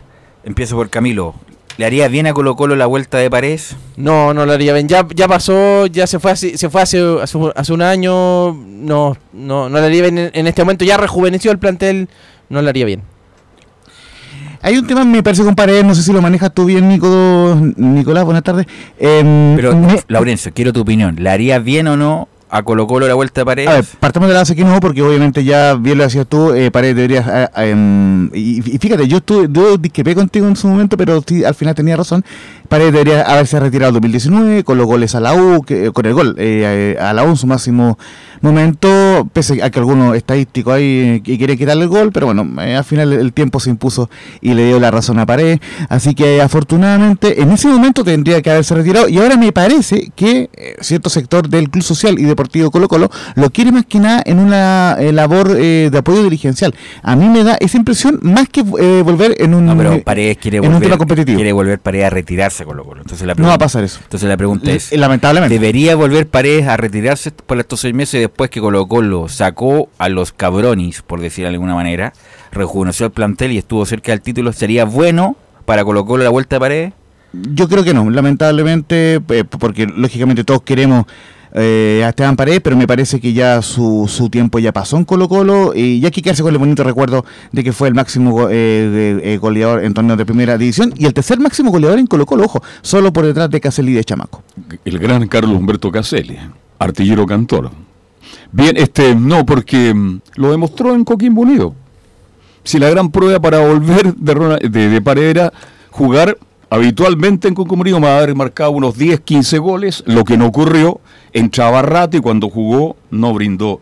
Y quedó claro, Velo, que no está en las condiciones físicas para volver, menos a Colo Colo, así que no un buen, una buena copa, no sé, un galvano, eh, aplausos, 70 mil personas, etcétera, No, y etcétera, eso y ya, para la eso casa. ya lo hicieron, ya, pues, yo, lo- La- y Colo Colo le ha dado todo a Paredes. ¿Cuánto homenaje Le le, ha dado hecho a Paredes? Le ha hecho Eh, todo el Están homenaje. pagados Colo Colo El homenaje más que por el retiro fue por el gol 2-16, pero, pero, pero bueno, ya se le, se le han hecho homenaje Insisto. Moza quedó muy dolido por la actitud de Paredes con él después de que terminó el asunto. Pero el, el punto claro es que a, a lo mejor, como tú bien dices, el, el Cruz Social, como, una- como un gesto, ya estos seis meses para que retire en paz y no joda, y no joda más, una cosa así. Oye, en todo caso, eh, da- dado que están hablando del tema en la transmisión oficial, hay que decirlo. Colo Colo nunca encontró el reemplazante de Esteban Paredes, ni en Nico Blandi, ni en Javier Parragué, ni en Iván Morales. Ojo, Iván Morales no, es, la no- temporada, no es nueve, la pero temporada 2020 de- en Colo Colo de Paredes fue mala.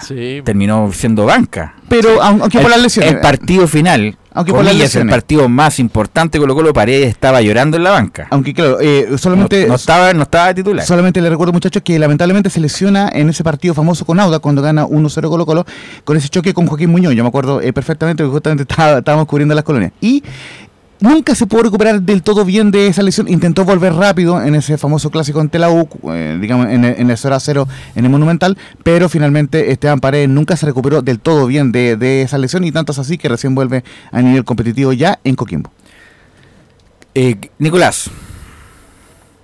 Así que eso es el tema de Esteban Paredes que se tendrá que estar, ir tratando ahí con la dirigencia de Blanco y Negro. Por el que ya se hizo una oferta, aunque no está el monto, eso sí, no, no se dice fue por, por esto, pero se, se sabe que ya se le hizo a Argentino Junior, en este caso el delantero paraguayo Gabriel Ábalos, que no sé si sabrá Laurencio, tuvo paso por Deportes Concepción, no sé, no recuerdo bien en qué temporada, pero estuvo en Concepción el delantero paraguayo Gabriel Ábalos, que también lo quiere Boca Juniors, quizás eso sería la dificultad, pero por lo menos ya se sabe que Colo Colo presentó una primera oferta formal por este delantero paraguayo, que por el momento fue rechazada, pero claro, es la, primera todavía que no que que tener atento, que este delantero, claro, marcó 10 goles en 34 partidos esta temporada entre Copa Libertadores y el torneo local en, en el equipo de Argentinos Junior Gabriel Ábalos, y por ahora ese sería el primero, el, el que ya definitivamente es humo, como se podría decir en esta temporada, es el de Mauro Zárate, que nunca hubo ningún interés por este ex delantero de Boca, entre otros equipos. Muy cortito, eh, Nico, lo de Miller Bolaños,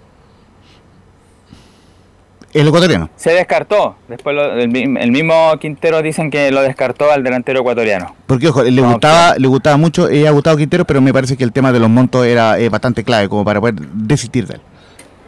Lo mismo que pasó con este delantero argentino que juega en la Independiente, Jonathan Bauman. Creo que también en el mismo caso también le habría bajado el pulgar ahí el técnico Quinteros a este centro delantero. Ahora, ¿Zavala ya es de Colo Colo? Hay un acuerdo de palabra, como se diría, que te- tería tería un contrato por tres años, por tres temporadas, pero hay que decir que el jugador obviamente se fue de vacaciones y cuando regrese recién después ahí se va a hacer primero los exámenes médicos y en caso de pasarlo ahí se oficializaría, pero por lo menos se fue de vacaciones con el acuerdo entre los clubes. Bueno, digamos que Zavala fue formado en Colo. Colo, ¿ah? jugó hasta los 15 Sí. años, este, entre otros tuvo de compañero a, a Villanueva y a Morales. Y ahora vuelve a Colo Colo con esta opción de usted dice que haciéndose los exámenes, ahí podría firmar definitivamente por, por Colo Colo. Y lo echaron de Colo Colo a Zavala porque lo- el técnico, yo, estaba, yo lo vengo escuchando hace 150 mil años, y lo voy a escuchar hasta que me muera, no que es muy chico, es muy flaco. Es muy gordo, lo echaron por chico a Zavala. Y jugó hasta los 15 años. Morales llegó al primer equipo directamente, igual caso de Villanueva, y ahora Zavala, mire, las vueltas de la vida, Colo Colo tiene que contratarlo. Claro, tuvo que jugar en Coquimbo Unido, en Fernández Vial, de hecho en el cuadro Pirata tuvo una buena actuación en la Copa Sudamericana y por supuesto ahí lo lleva el cuadro de Milipía por toda la temporada 2021 y obviamente tuvo un buen rendimiento marcando 5 goles y dando 9 asistencias, uno de los jugadores que más asistencia dio en el campeonato pasado, así que por lo tanto con esos números deberá rendir bien este puntero que puede jugar por derecho o por izquierda, Zavala. Bien. Buena figura en Melipilla. ¿Algo más? Bueno, en el tema de las renovaciones, el tema de, de Leonardo Gil, el Colo Gil y Vicente Pizarro todavía está, como se dice en la nebulosa, todavía están negociando ahí con el representante. De aquí al miércoles, ahora se dice que podrían haber novedades, vamos a ver si se reúne ahí durante la tarde la Comisión Fútbol de Colo Colo, pero por lo menos de aquí al miércoles habría novedades de Gil y de Pizarro, que no es nada, nada definitivo todavía. En el tema de Pablo Solari, según cuentan, ya se habría pagado el 50% del, del pase que, pertenecía a Talleres de Córdoba, que así que Colo Colo ya lo habría pagado. Por lo tanto, ahora hay que ver si van a llegar al del 80%, pero por lo menos el del 50% ya estaría definido y Pablo Solari ya estaría eh, como jugador de Colo Colo ya para la temporada 2022 junto con Emiliano Amor, César Fuentes. Pero, y en la Nicolás, bueno, podría la- la llegar vers- eh, Esteban Pavés. La versión que volante llega de respecto de Solari, que Colo Colo, me parece que a Católica le pasó una vez que pagó la opción de compra, pero inmediatamente llegó un club y lo vendió y en la pasada ganó plata. Algo parecido le puede pasar a Colo Colo, que pueda pagar los 750 mil dólares de la mitad del pase, pero viene un club alemán disponible a pagar lo que, lo que corresponda y Colo Colo lo va a vender, no se va a quedar sin el jugador, pero va a tener una buena ganancia. Eh, me parece, no, no sé qué, en Católica, o en la U también parece que pasó que pagaron el pase y se fue eh, la, no me acuerdo qué, qué, qué jugadores, pero es probable que pase eso, Nicolau, ¿no? Que el Club Alemán pague el pase correspondiente y Colo Colo, como ya lo compró, le ga- gane la diferencia justamente por lo mismo. De hecho, eso dice, porque un equipo alemán que estaría participando en la Champions League, un equipo importante de Alemania, estaría presentando una oferta y que sería, por supuesto, muy difícil competir con ella. Pero por el momento, por el Nicolás- momento dicen esto. Nicolás, te interrumpo que tenemos el invitado en línea y inme- inmediatamente retomamos contigo. Bueno, tenemos a... Ahí terminamos, ok. retomamos Nicolás Gatica, te estoy te quiero decir, cuando terminemos la entrevista retomamos contigo para que termines tu informe. Eh, parece un niño de 5 años. Eh, bueno, eh, vamos con don Ronald Fuentes, que es un ex gran, gran central, que ahora tiene el desafío de Audax Italiano. ¿Cómo estás, Ronald? Te saluda Estadio en Portales. Muy buenas tardes.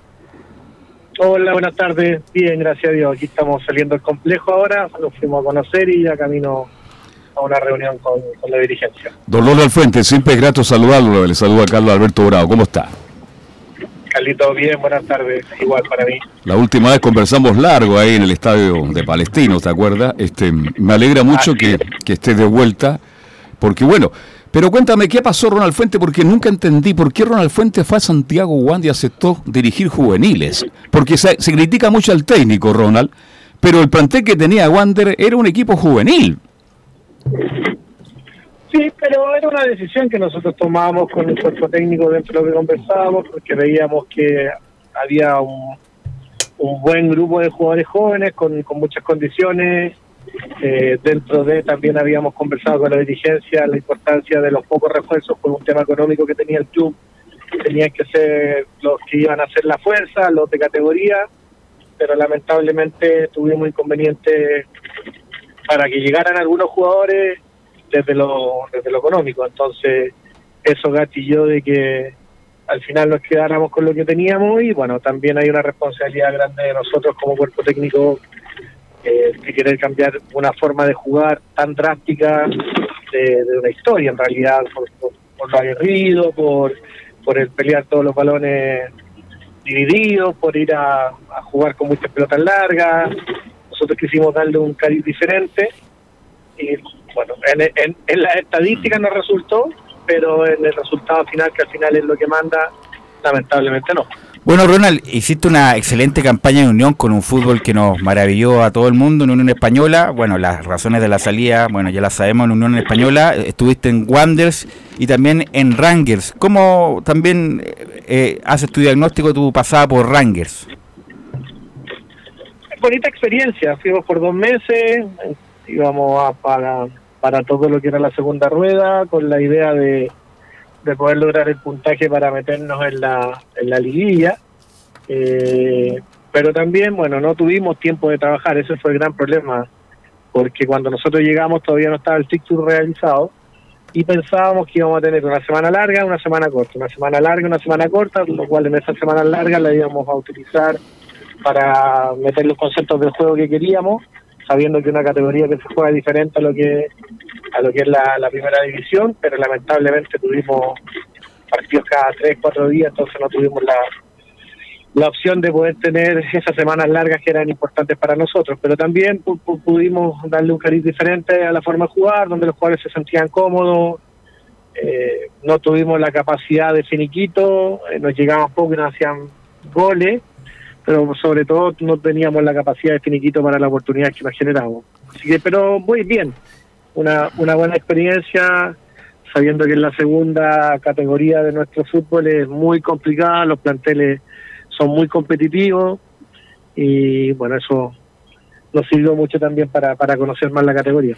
O bueno, Ronald, eres un técnico calificado, eh, ahora tiene un desafío muy importante.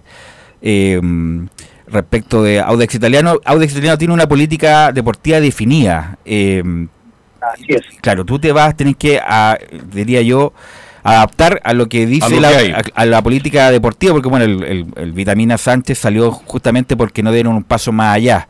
¿Te, te, te- te agrada lo que propone Audax Italiano como política deportiva para, para lo que viene, para la Copa Libertadores, para el torneo nacional?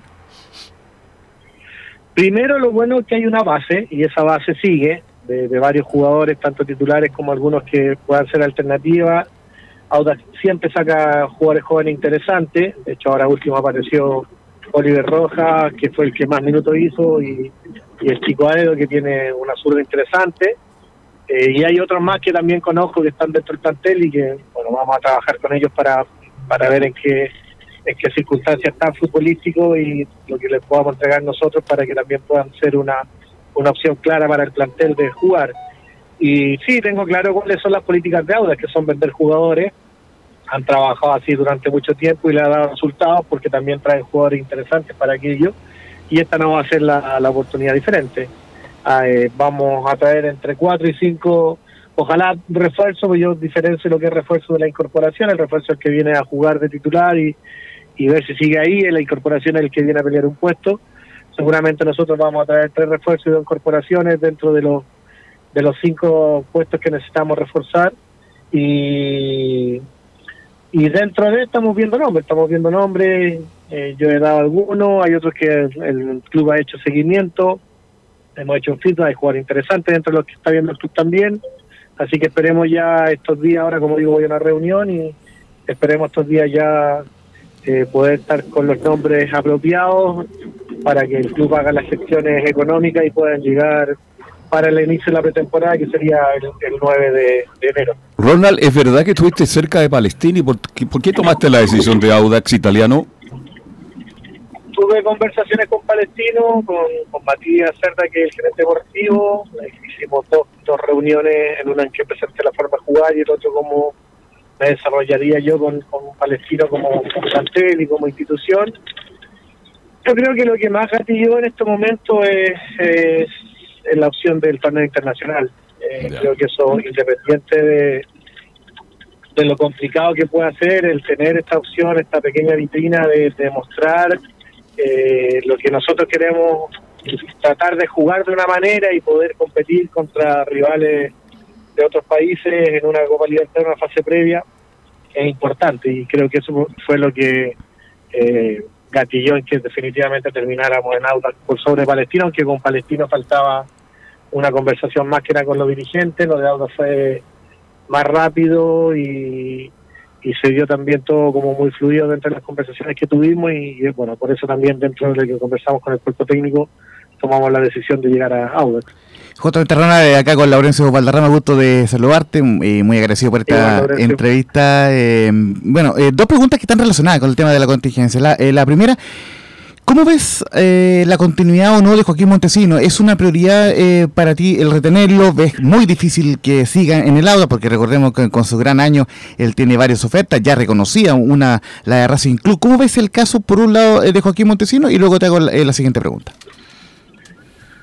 Es un jugador que hizo un muy, buen año, eh, de hecho fue uno de los nominados a la selección por, por lo que hizo acá en el Campeonato Nacional, es un jugador importante en el plano ofensivo para, para, para el equipo y para el club, pero sabiendo cómo es la política del club, si está la opción de venderlo, ni lo duden que lo va a vender, porque así yo también lo tengo claro y si Joaquín sale o cualquier otro jugador sale por venta, eh, está la opción también de traer a alguien más.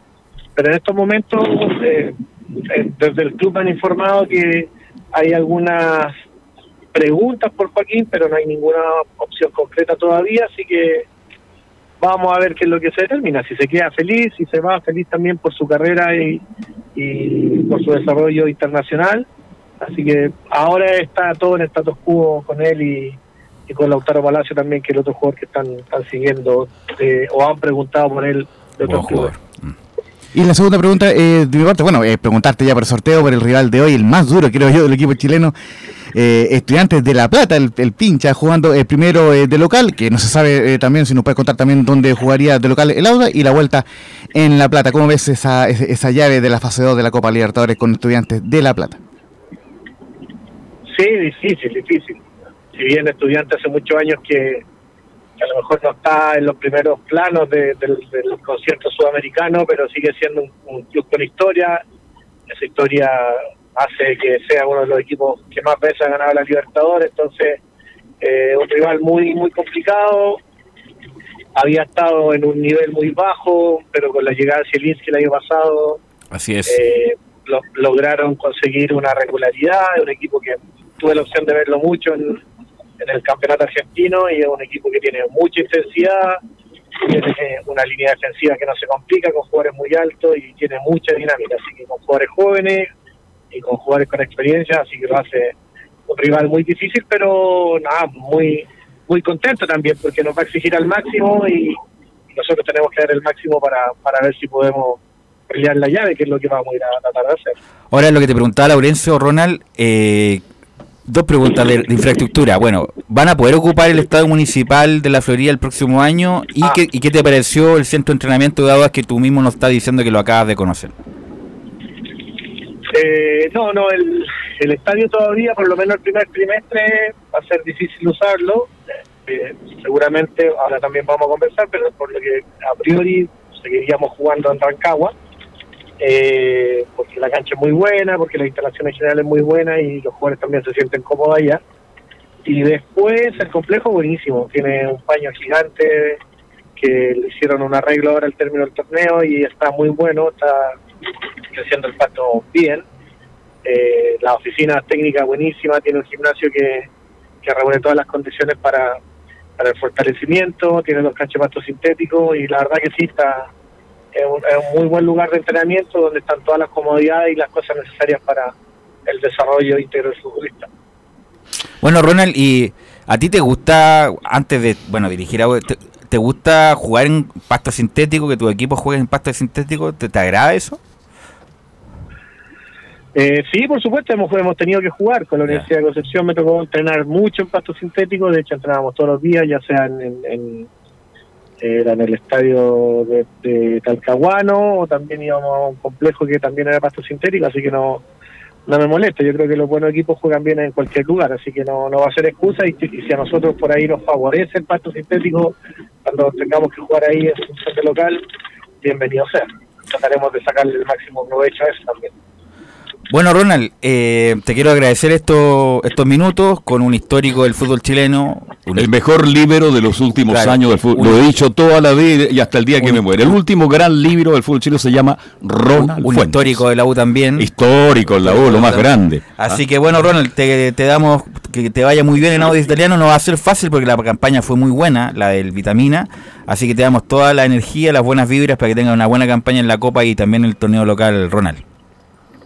Se agradece, se agradece. Y sabemos que la, la vara está muy alta y eso es un desafío importantísimo, nos va a hacer crecer y nos, nos va a hacer entregarnos al máximo, así que esperemos que resulte todo bien y bueno, estamos con mucha confianza, sabemos que hay un buen plantel también y ahora hay que trabajar para que se llegue toda la cancha. Estaremos atentos a Audax porque nosotros seguimos a Audax, seguimos a Palestino aquí porque no tiene mucha difusión, Ronald. Así que Laurencio Valderrama, que es nuestro periodista, Va a ser su permanentemente su te va- stopper, va a ser su stopper. va a ¿ah? ser tu stopper. Como lo fuimos en la Unión Española. Ningún problema. Ya lo tuve de stopper en Unión, así que Sí, exactamente. Ah, ya, ya. Y jugó. Y feliz que me marquen, sí. Sí, sí, en, en media lenteja sí, pero, pero un buen muchacho. Gracias, Ronald. Un abrazo, Ronald. ¿ah? Fuerte abrazo. Abrazo, que estén bien. Chao, chao. Chao, chao. Ronald Fuente, y cierto para la gente que no lo vio jugar, para los millennials, extraordinario jugador. La campaña que, que hizo en la clasificatoria al, al Mundial de Francia, extraordinario. Espectacular. Y eso que campaña. tuvo un problema crónico en la rodilla que le- incluso no llegó a la U antes. Hay que recordar que no llegó a la U antes justamente porque no pasó el examen médico. Después Tal cual. eh, Arturo Solá insiste en, en Ronald Fuente y fue figura con Rogelio Delgado y después con Cristian Traverso en las mejores campañas ¿Se de la U de los ido 90. Gatica ya o no? Pero por el tiempo ya no, ya no fue, ya. Así que vamos con Belén Hernández para que nos informe de la Católica. Y es verdad que le robaron a Luciano Agüet en un condominio exclusivo, con seguridad y todo. Carlos. Le robaron Belén Hernández. Muy buenas tardes, Velus, y a todos los que nos escuchan a esta hora. Sí, eh, la, si no me equivoco, fue la madrugada del día domingo, eh, donde entraron al condominio donde vive Luciano Agüed, pero el jugador afortunadamente no se encuentra en Chile, está de vacaciones en Argentina junto a su familia y eh, sufrió un millonario robo. eh, bueno, fue él y otras tres casas que también estaban deshabitadas.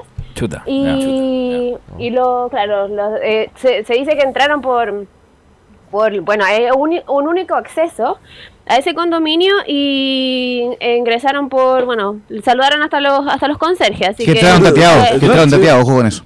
Fuimos- vamos al cumpleaños, dijeron. Así de simple. Y pasaron, llegaron, justo la casa de Agüe estaba totalmente deshabitada. Estuvieron media hora, robaron todo y salieron como quien dice, Bueno, el cumpleaños lo estuvo muy bueno. O sea, muy malo el conserje porque tiene que siempre pedir el carnet, el root, y a dónde viene y con quién y llamar a la Es que a los conserjes ven mucha televisión. Eh, más. muy breve, estaba, estaba muy enojado uno de los afectados que fue entrevistado por televisión y, y comentó justamente que eh, fue responsabilidad de los conserjes. Así que bueno, ahí Agüet, lamentablemente, patrimonio que se va.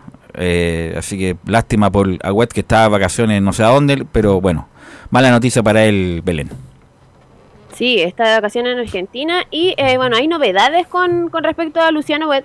No está 100% confirmado por el club todavía, pero se, se dice que, que ya estaría listo con, eh, con la Universidad Católica para continuar en el próximo, la próxima temporada. Y los otros que también estarían eh, ya eh, prácticamente listos con, con la renovación sería, bueno, Raimundo Rebolledo, Germán Lanaro y Alfonso Parot. Serían, bueno, los que se unirían a, a Luciano Wed hasta, hasta el 2022 tendrían eh, extensión de contrato estos, estos jugadores. La- las eh, negociaciones que estarían un poco más complicadas eh, sería la de Edson Puch y la de Diego Buenanote que serían por diferencias económicas. Y la del Chapa fue en salida que estaría buscando nuevo horizonte como ya lo habíamos mencionado antes. Es verdad. Y lo de Puche sería bajarle el sueldo porque tenía unos sueldos más altos de la Sí. Católica y como se termina el contrato le dije queremos quedar contigo Exxon Pero bájate el 30. bájate un poquito bájate un 20 o no algo así al pasado Beleno ¿no? Lo más probable es que sí, por eso no han llegado, no han llegado a acuerdo, porque es, son diferencias económicas las que hay, eh, claro. Eh, igual eh, Edson Puch no, o sea, fue titular, pero sufrió Muchas varias lesiones. después. Sí. ¿Cuál, después también exactamente, es el gran problema. Ese era el, el gran problema que él tuvo. El COVID nunca se terminó de recuperar bien y desafortunadamente eh, perdimos incluso un jugador que perfectamente podría haber sido convocado para la clasificatoria. Pero al margen de eso, las lesiones también. En el último tiempo, sí, sí. Incluso cuando lo nominaron a la selección. siempre también- le pasaba algo a la siempre. selección y Puch nunca Sí. nunca podía es como un jugador de cristal Belén Sí, claro.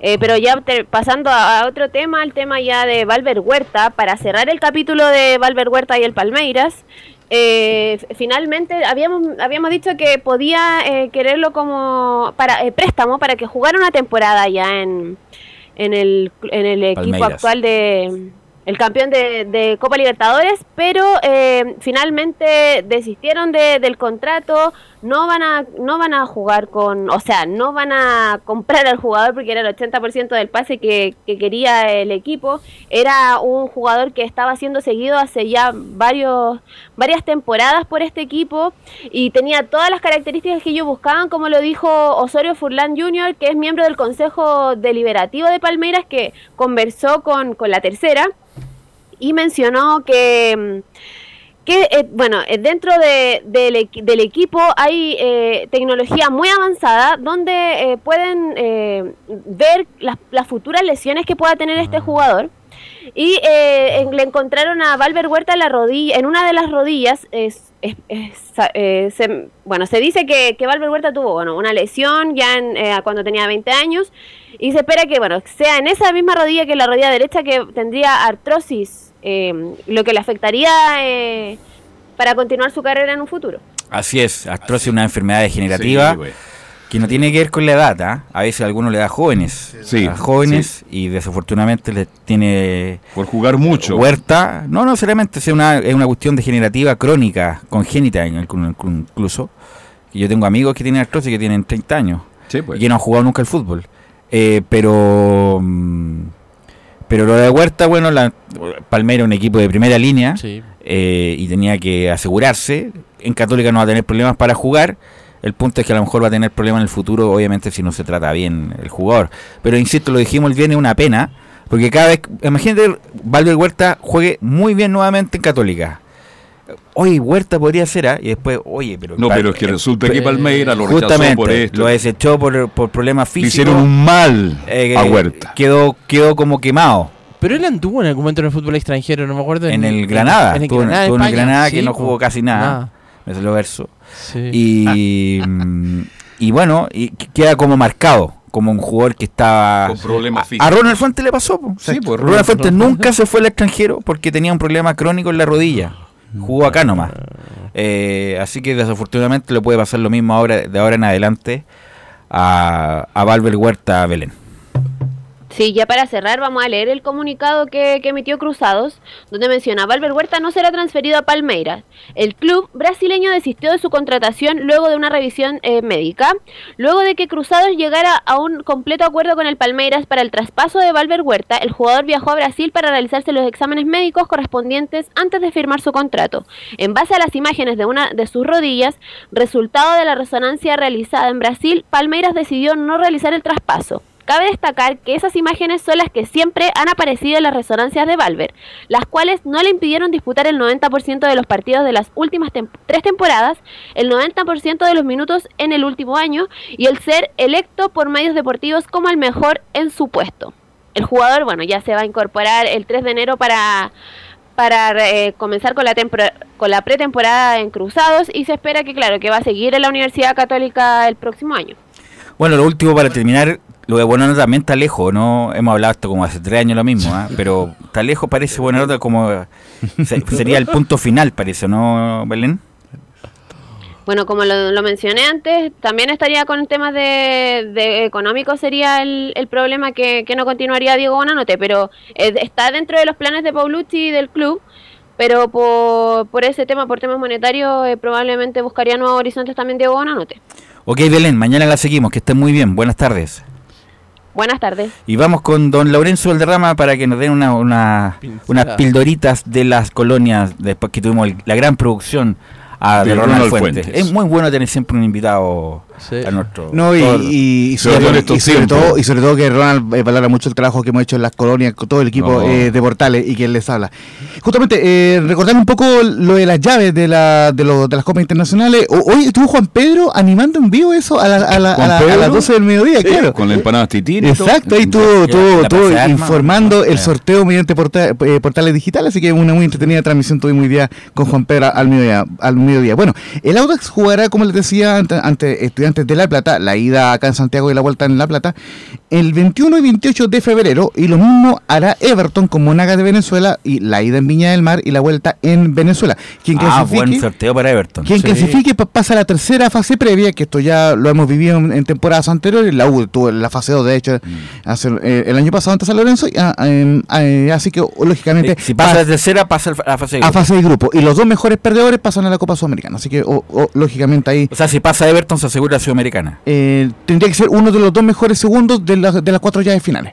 Laurencio y Everton con Francisco Menellini como Con el entrenador. Paqui- oh, ojo, ojo, mañana, mañana tendremos Amigo suyo. el mañana Paqui. tendremos declaraciones del Paqui Menichini, quien fue presentado el día viernes en, en el Everton de Viña del Mar. Y lo otro, eh, eh, comentarles también cuanto a la Unión Española que eh, jugará eh, ante Deporte Antofagasta, también tendremos un informe eh, mañana con, con Juan Pedro Hidalgo, de local la ida en Santa Laura, la vuelta en Antofagasta, 7 y 14 de marzo. Y lo mismo para el caso de Ñublense con Unión La Calera, el, el- el primer partido será en la cancha del, del Nelson Oyarzún de Chillán y la vuelta será en el estadio de La Calera. Estas llaves serán el 7 y 14 de, de marzo y el día 23 se va a sortear la fase de grupo. Quien, quien gane et- esta, esta llave en- entre chilenos pasan a la fase de grupo, muchachos. Eh, y mañana más informaciones de las cosas. Palestino no tiene nada, ¿no? Eh, están negociando con, con un nuevo entrenador. eh, mira, la opción de Gustavo Costa era cierta, pero lo- pero se ha ido eh, diluyendo un poco por el tema económico. De hecho, lo Y, eh, contrataron a Gustavo Costas. Gustavo Costa es de primera línea Sí. Sí.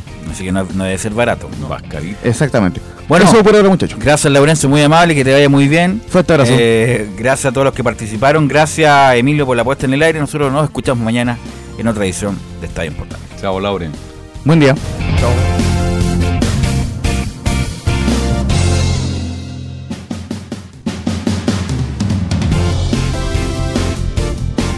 Fueron 90 minutos con toda la información deportiva. Vivimos el deporte con la pasión de los que saben. Estadio en Portales fue una presentación de Ahumada Comercial y Compañía Limitada. Expertos en termolaminados decorativos de alta presión.